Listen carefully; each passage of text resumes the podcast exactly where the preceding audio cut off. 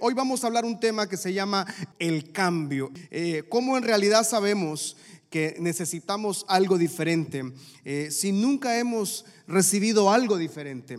El cambio entonces se da de manera natural, lo, lo queramos o no lo queramos. El cambio en la vida nuestra en general ocurre sí o sí. No es, no es que tal vez a todos de alguna forma la vida nos ha cambiado, nos cambió la agenda, como en esta situación, eh, eh, como, como esta temporada del, del, confinamiento, eh, del COVID-19, nos cambió a todos. De alguna forma nos tocó cambiar y, solo nos quedan una opción, o nos adaptamos o no nos adaptamos, dos opciones. Nos adaptamos al cambio o no nos adaptamos al cambio. Son dos opciones que usted tiene, amada iglesia, que, tenemos. Ya tenemos 82 días. Eh, hay, que aceptar de alguna forma que hay un cambio. Este cambio fue temporal, obviamente, pero de algunas cosas eh, no podemos esperar a volver a lo anterior, a la normalidad, para entonces nuevamente ajustarme. No, necesitamos, hace tiempo como iglesia, como Casa Michalón, cambiamos. Hace muchos días atrás, el liderazgo de la Casa Michalón, yo me reuní con casi todos los líderes de la iglesia y les pedí Hace dos meses y medio les pedí, amados, tenemos que hacer cambios, tenemos que digitalizar la, congregación, tenemos que servir a la iglesia de manera virtual, de manera, eh, de, manera de, informática. Pero para aceptar el cambio necesitamos no aferrarnos al antiguo, necesitamos entonces eh, terminar, poner un punto final y comenzar un nuevo capítulo. Y si algo estamos seguros es que este confinamiento nos debe hacer cambiar, nos debe hacer hacer variar. Es tiempo de soltar entonces el pasado y es tiempo de hacer ajustes y adaptarnos a esta temporada. Necesitamos, como todos en la iglesia, en la familia, el sistema educativo, el comercio, en general, necesitamos hacer muchos ajustes. Dios nos mueve, nos, a todos esta temporada nos movió, pero Dios siempre que nos mueve, escucha esto, amada iglesia, amada casa Michalón que me está escuchando en esta mañana, siempre que Dios nos mueve los planes es porque viene algo mejor para nosotros. Siempre que Dios mueve los planes nosotros teníamos, que nosotros creíamos que eran buenos, es porque Él tiene planes mejores para nosotros. Siempre los planes de Dios serán mucho mejores que los nuestros. Y siempre que hay un, hay, una, hay un cambio en la agenda divina, porque esto fue un cambio en la agenda divina, no fue un cambio de nosotros. Nadie de nosotros pensó estar, estar en, la mente nunca se nos imaginó un domingo de mañana estar solo yo en este altar y, predicando a todo mundo a, a, través de plataforma. Entonces, este es un cambio en la agenda divina de Dios. Pero algo estamos seguros. Si hay un cambio en la agenda divina, es porque viene algo mejor. Vamos, digas, levante su mano ahí en su hogar, en su familia, si está con su esposa, con sus hijos, levante su mano. Si Dios cambió la agenda, es porque algo grande viene para nuestra familia, algo poderoso viene para mi casa, algo majestuoso viene para mi casa, algo maravilloso viene para mi casa. Algo mejor tiene que venir. No podemos estancarnos en lo que creíamos que era una normalidad, en lo que creíamos que estábamos cómodos. Esto nos ha quitado, eh, nos cambió la agenda, nos cambió el día a día, nos cambió el confort, nos cambió eh, la costumbre, nos cambió la rutina totalmente. Pero de algo estamos seguros, que si Dios cambió el plan, Dios cambió la agenda, él entonces es porque Él tiene mejores planes para nosotros. Y no solo eso, Él tiene mejores planes y también el destino sigue siendo el mismo. Génesis capítulo 12, por favor, 12, 1 en adelante dice, pero Jehová había dicho a Abraham, vete de tu tierra y de tu parentela y de la casa de tu padre a la tierra que te voy a mostrar. Deja tus parientes, deja tu casa, deja todo, le dice Dios a Abraham y yo te voy a mostrar una tierra diferente. Yo te voy a mostrar porque mis planes son diferentes. En otras palabras, sin, sin, un destino, solo con un plan, porque Dios a Abraham le muestra un plan, no le dice el destino final. Es que Dios no nos dice el destino final. Dios no nos dice, no nos dice de hecho hacia dónde nos lleva, pero tenemos que confiar en Él, que en esta temporada Dios nos va a llevar a algo mejor. Dios no nos va a desamparar, Dios no nos ha olvidado. Sin destino, pero con una promesa y con un plan de Dios. Abraham entonces dice la palabra, vete de tu tierra, Deja tu familia, deja tu casa, deja tu comodidad, deja tus parientes, deja tus amigos, deja todo lo que tienes por algo mejor que yo te voy a mostrar. Y solo le dice, una tierra que te voy a mostrar, no que se la voy a entregar, le dice, te la voy a mostrar para luego entregártela. Tenía que hacer un cambio, había que hacer ajustes, tenía que cambiar su vida, tenía que cambiar su agenda. La agenda total de Abraham cambió, su familia, todo lo deja abandonado por una tierra totalmente nueva. ¿Y cuál es el destino? ¿Cuál es la promesa? Versículo 2, usted se, los se lo sabe de memoria, dice, le dice, y haré de ti una nación grande, te voy a bendecir, te voy a engrandecer tu nombre y serás de bendición. Versículo 3 dice, bendeciré a los que te bendijeren y a los que te maldijeren también voy a maldecir y serán benditas en ti todas las familias de la tierra. O sea, en otras palabras, todas estas bendiciones que Dios le daba a Abraham era una condición. Él tenía que hacer un cambio en su vida. Él tenía que hacer ajustes en su vida. Él tenía que poner un punto final a un capítulo y comenzar un capítulo nuevo bajo una temporada nueva del Señor, bajo un proceso nuevo. El cambio era inminente. El cambio era, era literalmente obligatorio para Abraham. Pero todo comenzaba con una palabra de Dios, una promesa de Dios, pero era una acción de Abraham que tenía que comenzar. Y la acción era, vete de tu casa, abandona todo lo que eres, todo lo que ya tenía Abraham tenía que abandonarlo y, confiar en que Dios le iba a dar algo mejor. Siempre que Dios cambia la agenda divina es porque Él tiene mejores planes que los nuestros. Los cambios entonces eh, eh, traen muchos, muchos retos a nosotros. Estos cambios nos han traído muchas circunstancias adversas. Pero en esta temporada para mucha gente ha sido pérdida, pero para los ganadores esto simplemente les inspira algo mejor. Eh, a los perdedores esta temporada los va a vencer. A la gente que no tiene su fe en el Señor la va a vencer. A la gente que no, no está agarrado de la mano del Señor lo va a vencer. Pero esta temporada simplemente nos va a llevar a una victoria diferente, porque el Padre Celestial no se ha olvidado de nosotros. El Padre Celestial ama San Pedro Sula. El Padre Celestial ama Honduras. Alguien dice amén en sus casas ahí. ¿Qué debemos hacer en este cambio? ¿Qué debemos hacer en este confinamiento, en esta cuarentena?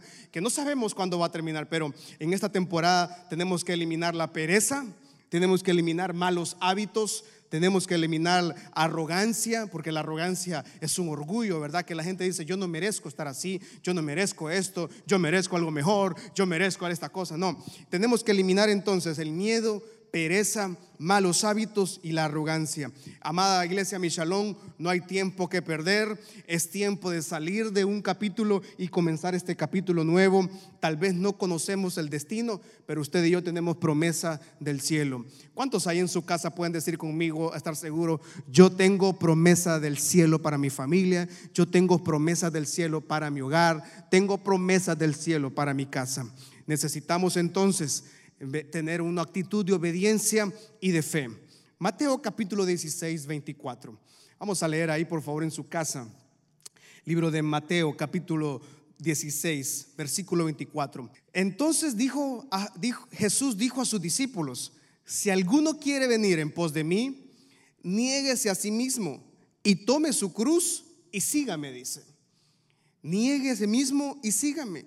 Si alguien quiere venir en pos de mí, niéguese a sí mismo, tome su cruz y sígame, dice el Señor esta mañana. Filipenses capítulo 3, versículo 12 y 14, ahí mismo dice, no que lo haya alcanzado ya, ni que ya sea perfecto, sino que prosigo por ver si logro tomar aquello para lo cual fui también asido por Cristo Jesús. Versículo 13 dice, hermanos, yo mismo no pretendo haberlo ya alcanzado, pero una cosa hago olvidando ciertamente lo que queda atrás y me extiendo hacia adelante. Vamos en su casa, diga, una cosa hacemos, olvidamos un pasado y nos extendemos hacia adelante. Dígalo en su hogar, dígalo con su familia, dígalo con su esposa, con sus hijos.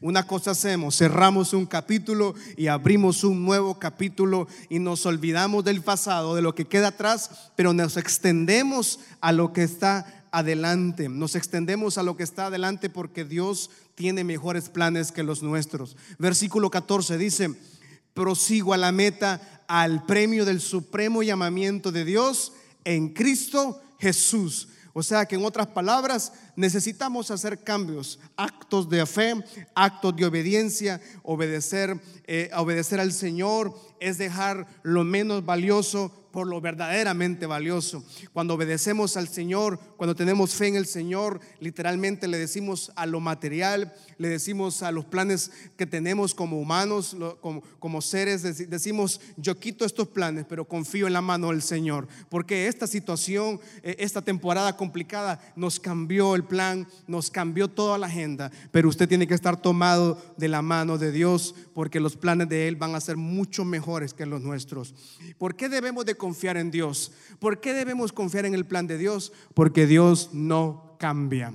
Diga conmigo en su casa, diga conmigo en su hogar, mi Dios no cambia. Yo debo de confiar entonces en lo que no cambia. Yo pongo mi confianza en lo que no perece. Yo pongo mi confianza en lo que perdura. Yo no puedo poner la confianza en lo que se oxida, en lo que se muere, en, el humano. Usted debe tener la confianza en Dios. Necesitamos tomar acción. Eclesiastés capítulo 9, versículo 11. Vamos a Eclesiastés capítulo 9, versículo 11. Dice, me volví y vi debajo del sol que ni es de los ligeros la carrera, ni la guerra de los fuertes, ni aun los sabios el pan, ni los prudentes las riquezas, ni de, los elocuentes el favor, sino que tiempo y ocasión acontecen a todos. En otras palabras, el momento, la oportunidad le viene a todo mundo. Y, esto, y, si algo debe estar claro usted, es que en esta temporada Dios va a traer oportunidades nuevas, porque Dios a usted no le va a desamparar. Dios a usted no, no, se ha olvidado de usted. Algo Dios entonces va a obrar a su favor, algo Dios va a abrir a su favor, algo Dios va a traer a favor de su casa. Pero debe estar listo porque dice en Eclesiastés, está diciendo, yo vi y dice que no es de los que son buenos, no es de los talentosos, no es de los habilidosos, sino que el tiempo y ocasión le acontecen a todos. Y no hay peor error en la vida que vengan las oportunidades y usted no esté listo para recibir esa oportunidad, porque Dios va a abrir camino a favor suyo.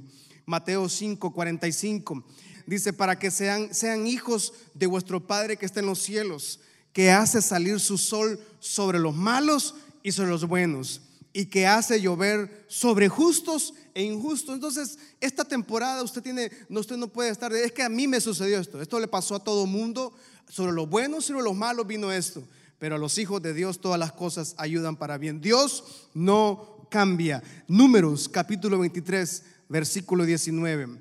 Números capítulo 23, versículos 29. Dice, Dios no es hombre para que mienta, ni hijo de hombre para que se arrepienta.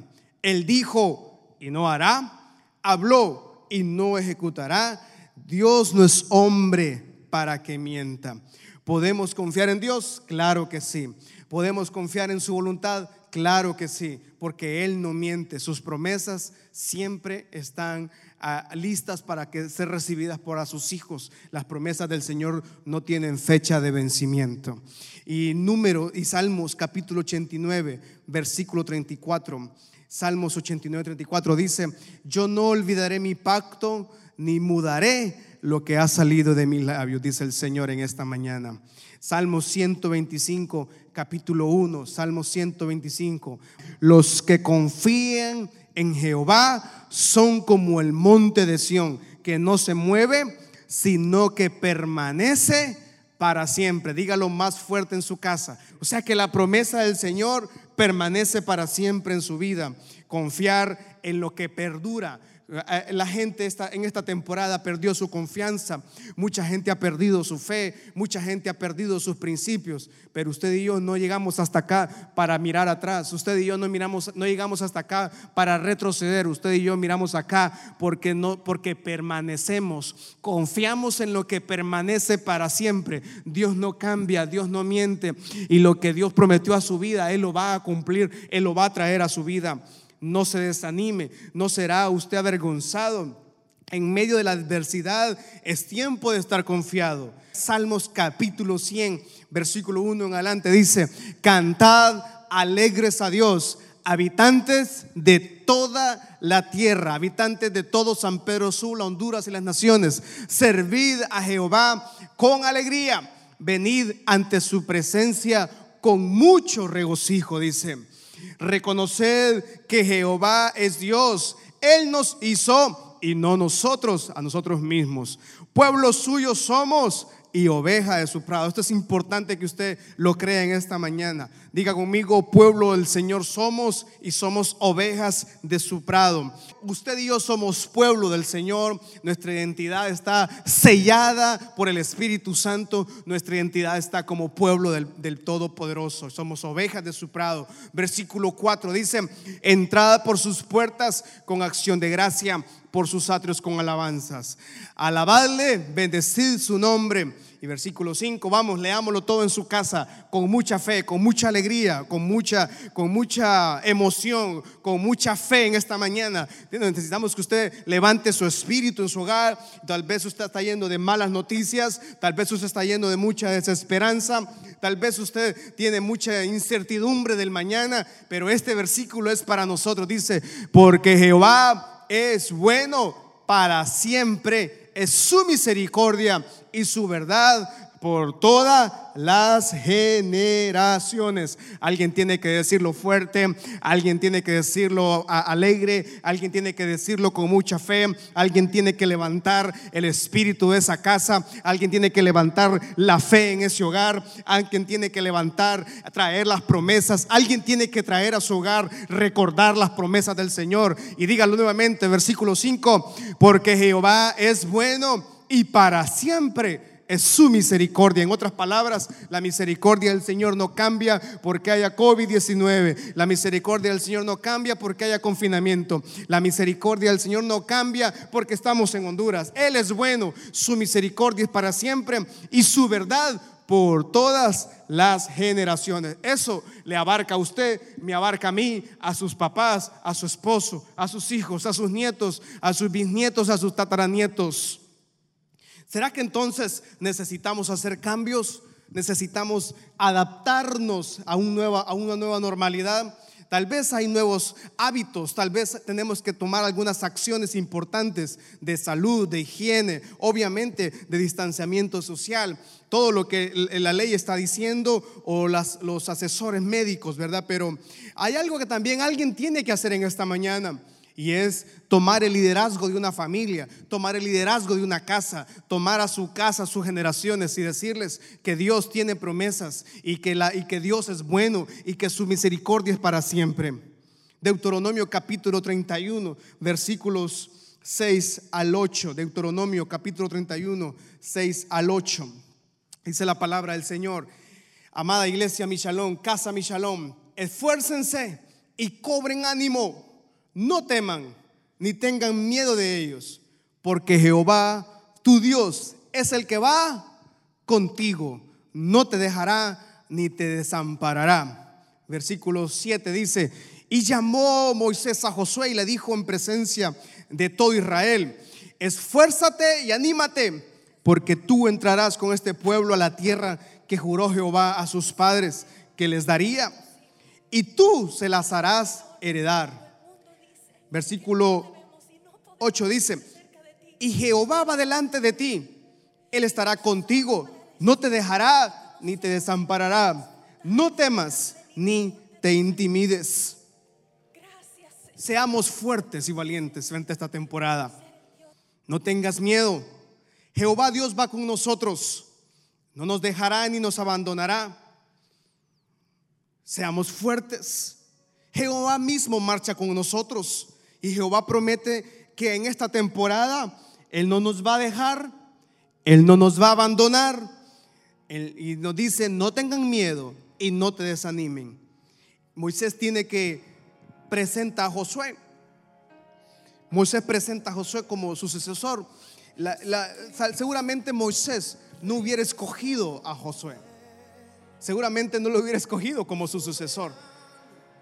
Porque tal vez habían otros hombres Dios había o que él como persona hubiera escogido tal vez. Pero fíjese qué interesante. Dios escoge a Josué para una misión literalmente humanamente imposible. Y repetidamente escuchamos siempre a Josué que Dios le dice, esfuérzate, anímate, no tengas miedo, yo marcharé contigo. O sea, Dios le dice a, Josué, tú vas a marchar, pero en el ejército, en la marcha, yo voy a marchar contigo.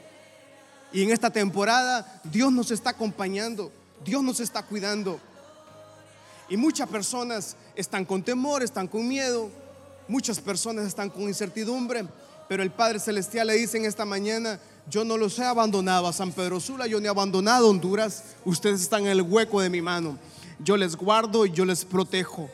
Y lo que salió de mi boca, dice el Padre en esta mañana, se cumplirá en tu vida, en su familia, en sus generaciones. Nada ni nadie puede hacer retroceder las promesas de Dios para su vida. Nada ni nadie hará retroceder lo que el cielo habló a su vida un día. Y por eso Dios escoge a Josué y lo escoge para levantar a sus generaciones. La pregunta en esta mañana para todos, usted debería ser ese Josué que levante a su familia en esta mañana. Usted debería ser ese Josué que levante a su casa y le diga, marcharemos adelante, saldremos victoriosos, declaramos vida, declaramos salud, declaramos bendición, declaramos provisión, declaramos prosperidad, declaramos puertas abiertas, declaramos que Dios trae agua en el desierto, declaramos protección. Alguien tiene que levantarse en ese hogar y ser ese Josué que Dios, que Moisés presenta y lo presenta ante todo el mundo y le dice, tú vas a llevar a esta generación para una herencia, tú les, darás herencias. Y tú me dices, usted puede decirme, pastor, yo no tengo nada que darle a mi familia, pero usted puede darle mucha palabra, mucha fe. Y usted puede hacer que Dios en esta temporada de cambio, Dios cambió la ruta, pero no ha cambiado el destino para su vida, no ha cambiado las promesas de Dios para su vida.